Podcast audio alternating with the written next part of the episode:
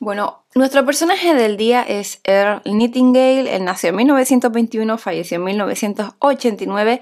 Nació en los Estados eh, Unidos, bueno, concretamente en Los Ángeles, ¿no? Y bueno, pues él fue un locutor de radio y un autor pionero en temas de motivación, superación, eh, desarrollo personal. Su curiosidad por hacer las claves hacen que, cualquier persona pueda alcanzar sus metas, pues bueno, pues empezando desde cero. Y esto fue lo que lo llevó a convertirse en uno de los expertos más prestigioso, bueno, pues en el área del éxito personal. Con 17 años se unió a la Marina de Estados Unidos y estuvo presente durante el ataque a Pearl Harbor en la Segunda Guerra Mundial y fue uno, bueno, de los 15 supervivientes de aquel episodio. Pues ya después de la guerra, Nightingale comenzó a trabajar en la radio, lo que, bueno, pues posteriormente, pues sí, le daría una gran fama como locutor motivacional. Y ya durante el otoño de 1949, la lectura del libro de Piense y hágase rico, pues de Napoleón Hill, le inspiró y le cambió la vida como muchísimas personas, ¿no? Eh, como se recoge en la propia web de Earl Nightingale, dice que cuando tenía 29 años, la iluminación de Earl había llegado a él como un perno de la nada durante la lectura de Piense y hágase rico. Le llegó cuando se dio cuenta de que las seis palabras que leía eran la respuesta a la pregunta que había estado buscando. Nos convertimos en lo que pensamos. Y se dio cuenta de que había estado leyendo la misma verdad una y otra vez desde el Nuevo Testamento a las obras de Emerson. Como siembras, así cosecharás.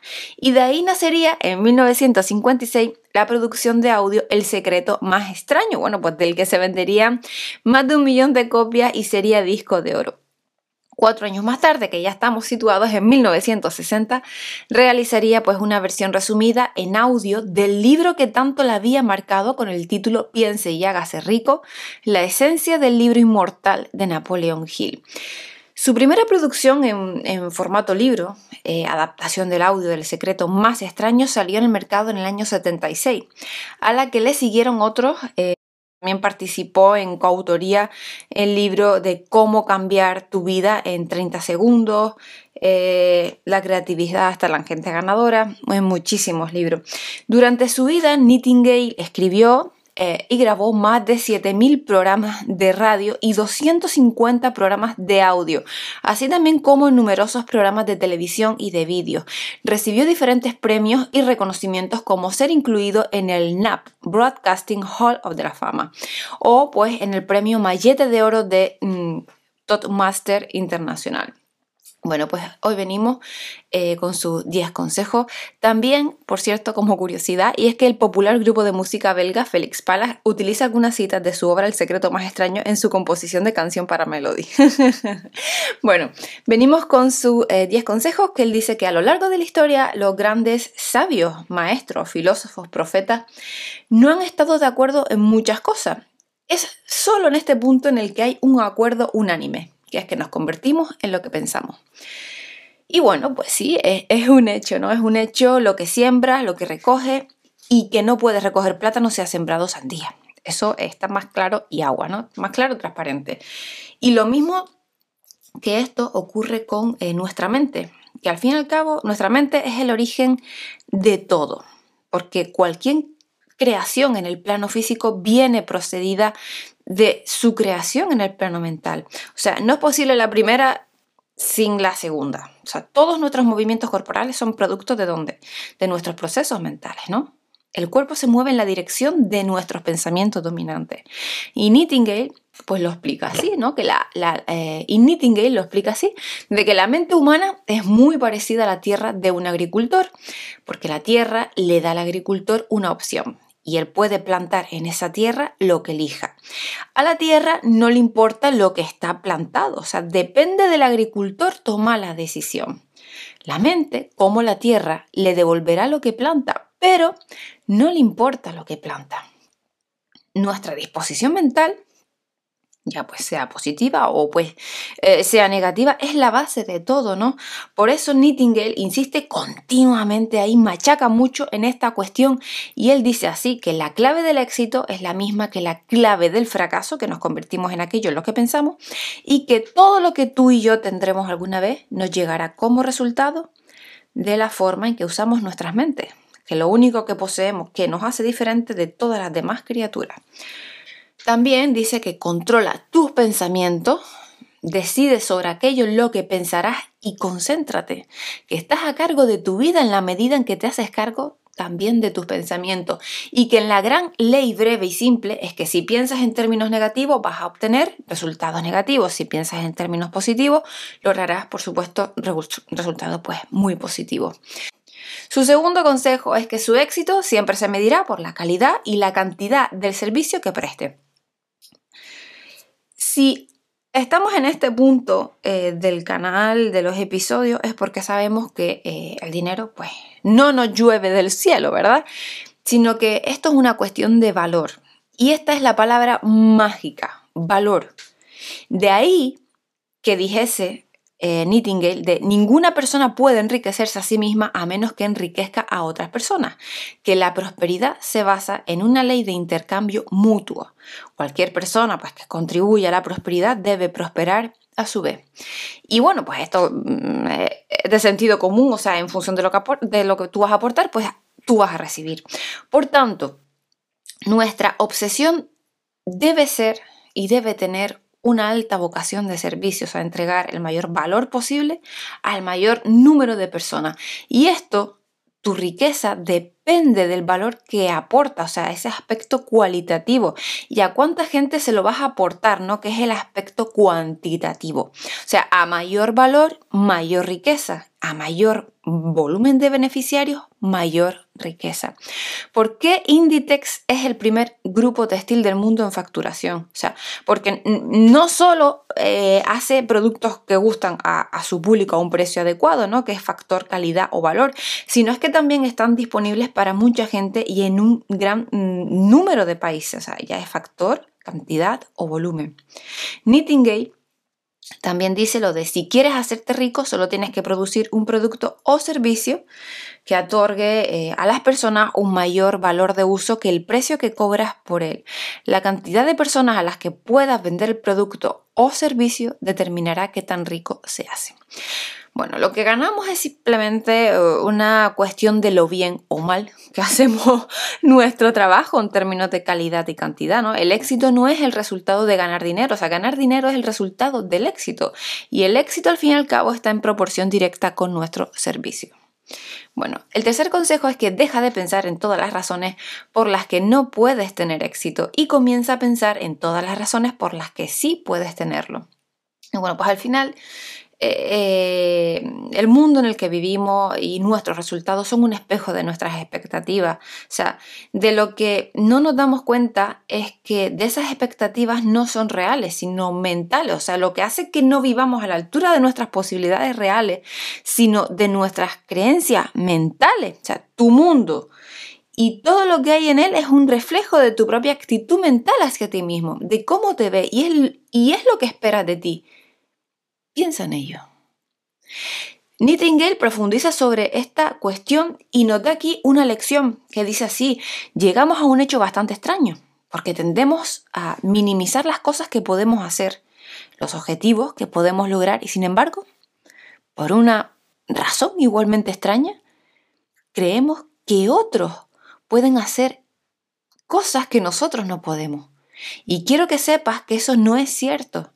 Tienes grandes reservas de talento, grandes reservas de habilidad dentro de ti y puedes tener las cosas que deseas. La mayoría de nosotros eh, somos víctima de un orden, sistema limitante, por así decirlo, que busca crear individuos que se sientan pequeños y sean fácilmente manipulables a través del miedo y la carencia.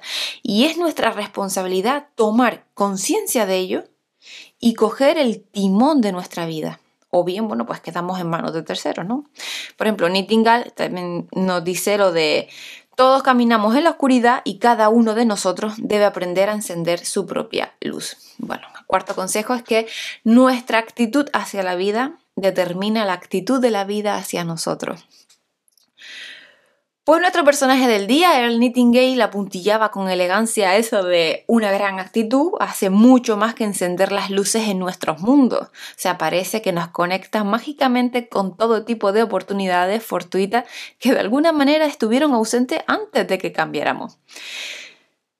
Es muy importante que tu actitud ante la vida es un imán, es un imán que atrae oportunidades pues que están en sintonía ¿no? con la frecuencia que estamos emitiendo. O sea, tu actitud es lo que da forma a tu vida.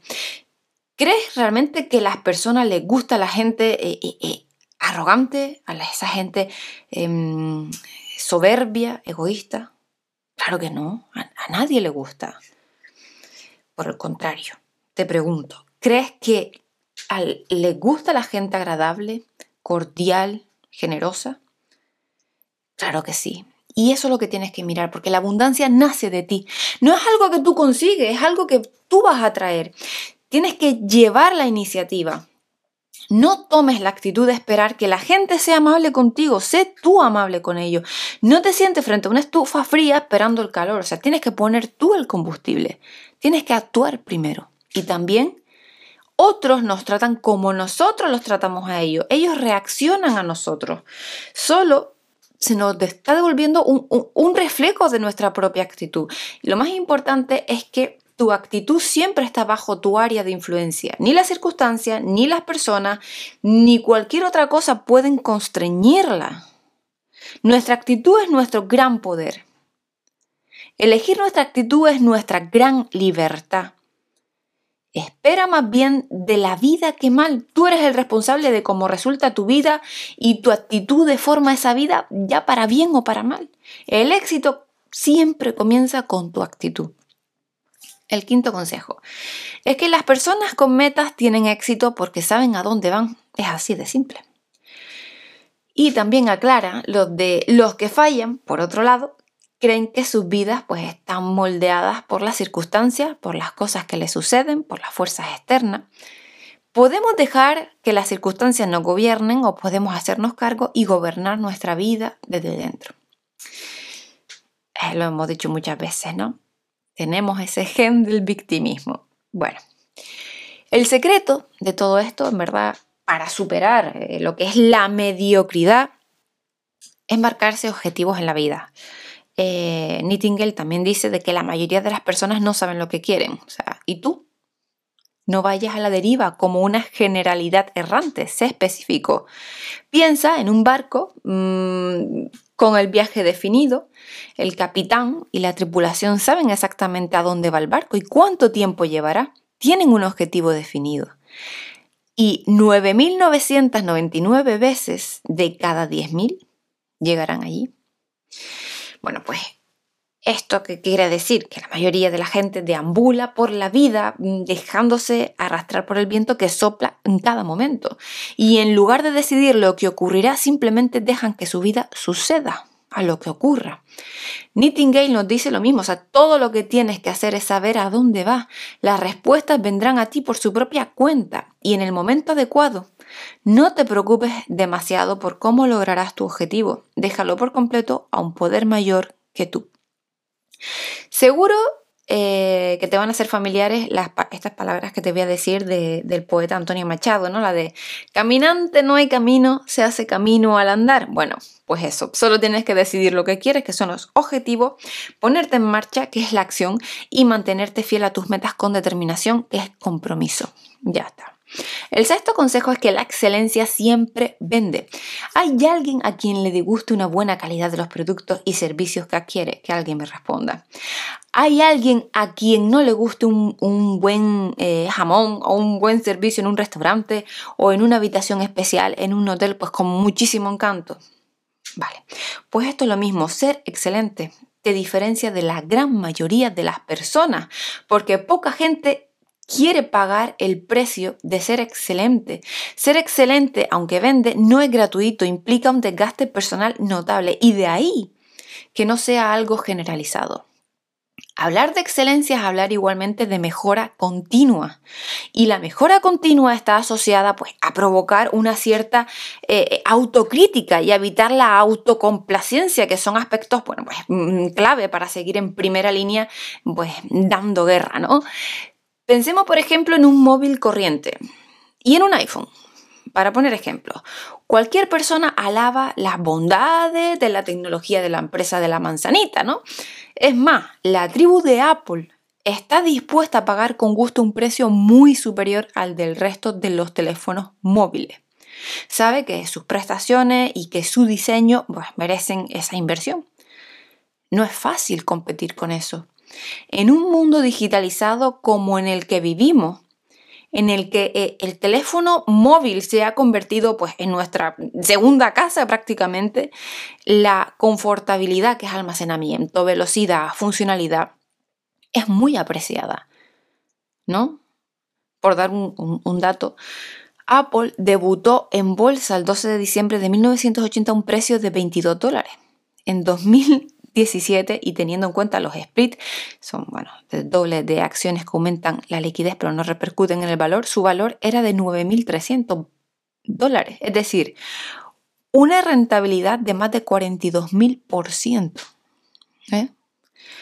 Bueno, el séptimo consejo es que el mayor error que puedes cometer es creer que estás trabajando para otra persona que no seas tú. La seguridad laboral no existe. La fuerza impulsora de una carrera debe provenir del individuo. Los trabajos son propiedad de la empresa, pero tú eres dueño de tu carrera. Si tú trabajas por cuenta ajena, los despidos serán cada vez más frecuentes. Si trabajas como empresario, las quiebras de empresa también lo son. En un mundo buca o hiperbuca, buca es un acrónimo utilizado bueno, para describir o reflejar esa volatilidad, la incertidumbre, la complejidad, la ambigüedad en, tanto en condiciones como en situaciones de las empresas, ¿no? Bueno, pues eh, en este mundo todo dura muchísimo menos. Y ya trabajes para otro o trabajes eh, para ti mismo. O sea, solo hay una cosa cierta y es que cuando las cosas se pongan muy feas, nadie va a acudir a rescatarte. Solo tú puedes salvarte a ti mismo. O te responsabilizas tú de tu vida y también, por supuesto, de tus resultados o te vas a volver vulnerable. Y tus mejores armas primero son tu capacidad de aprendizaje constante, pues una actitud que se plasma en un deseo permanente por adquirir eh, eh, conocimientos y habilidades. Y segundo, tu capacidad para cultivar, para cuidar y para hacer crecer tu red de contactos. Por tanto, eh, estés donde estés y hagas lo que hagas, ya sea mm, por cuenta ajena, por cuenta propia, tómate en serio cada actividad, cada proyecto, cada trabajo que estás realizando porque todo deja huella acerca de quién eres como profesional y pues por supuesto influye en nuestra reputación. Todo lo que haces, eh, en última instancia, lo estás haciendo por ti mismo. Y a la hora de diseñar o reinventar tu carrera profesional, tu valor en el mercado viene determinado por tres variables por ejemplo, como apunta Nightingale, es que la cantidad de dinero que recibimos siempre estará en relación directa con la demanda por lo que hacemos, nuestra habilidad para hacerlo y la dificultad en reemplazarlo. El octavo consejo es que al ser persistente estás demostrando fe. La persistencia es simplemente otra palabra para la fe. Si no tuvieras fe, nunca persistirías.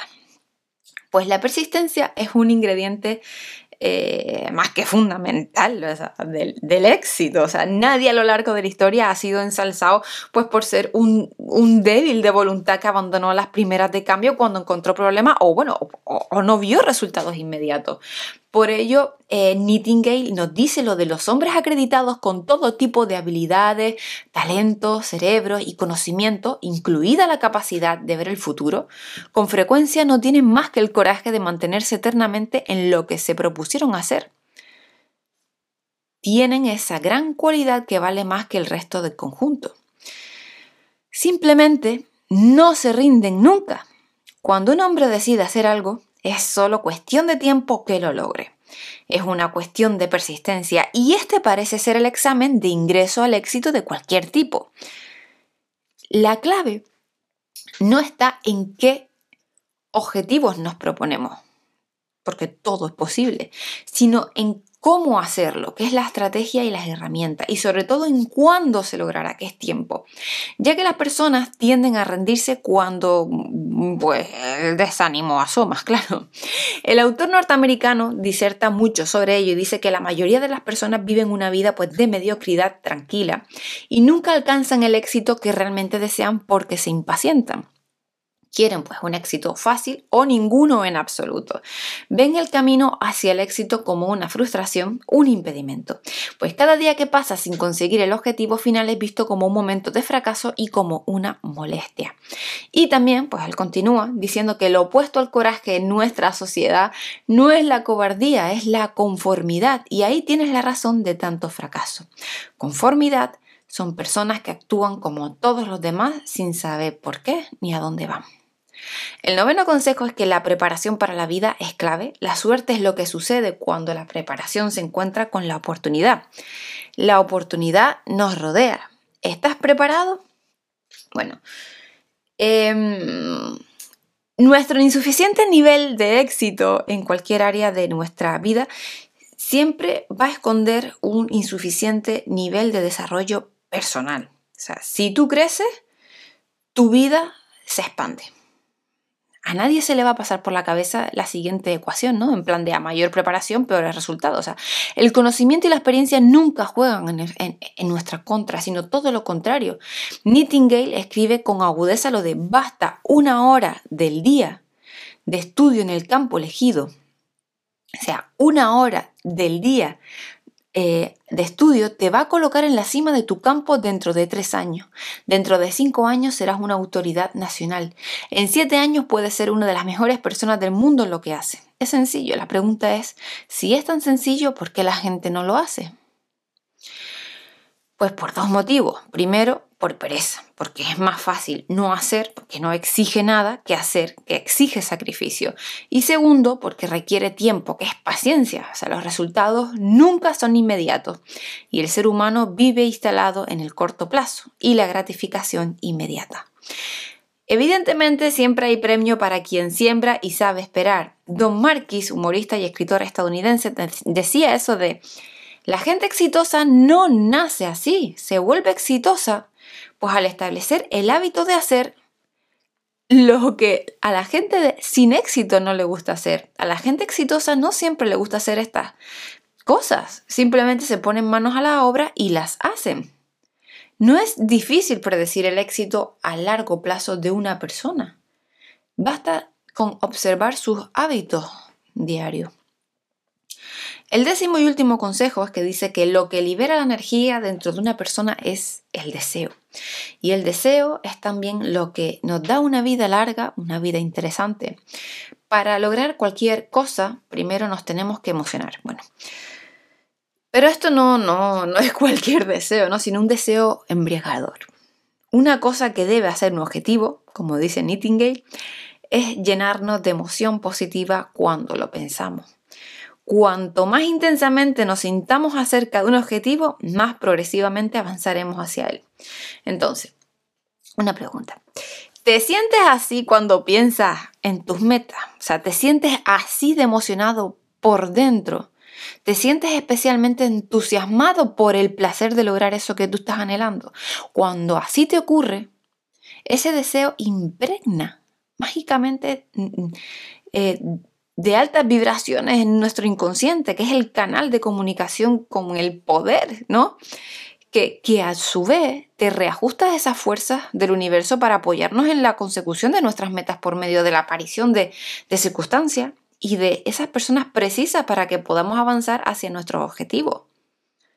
Cuando estamos sintonizados con esa conciencia universal, recibimos todo su poder. Nightingale nos dice que cuanto más intensamente nos nos sintamos acerca de una idea o de una meta, pues con mayor seguridad la idea enterrada en lo profundo de nuestro subconsciente nos va a guiar a lo largo del camino hacia la realización. Cuanto mayor es el deseo por algo, más ganas ponemos en la tarea. Cuanto más ahínco buscamos, más resiliencia mostramos y más pacientes somos. Paul Meyer, fundador de Leadership eh, International y autor de los cinco pilares del liderazgo, también nos deja una sugerente reflexión que dice que Todo lo que usted vívidamente imagine, ardientemente desee, sinceramente crea y con entusiasmo emprenda, inevitablemente le sucederá. Una magnífica frase. ¿eh? Bueno, pues hasta aquí hemos terminado. Espero que les haya gustado. Nos vemos el próximo día con otro episodio. Muchísimas gracias a los nuevos suscriptores, por supuesto, y a ustedes también, mis oyentes, que aunque no estés suscrito, no pasa nada. Pero también, por supuesto, te invito a suscribirte. Así que un saludo. Hasta luego.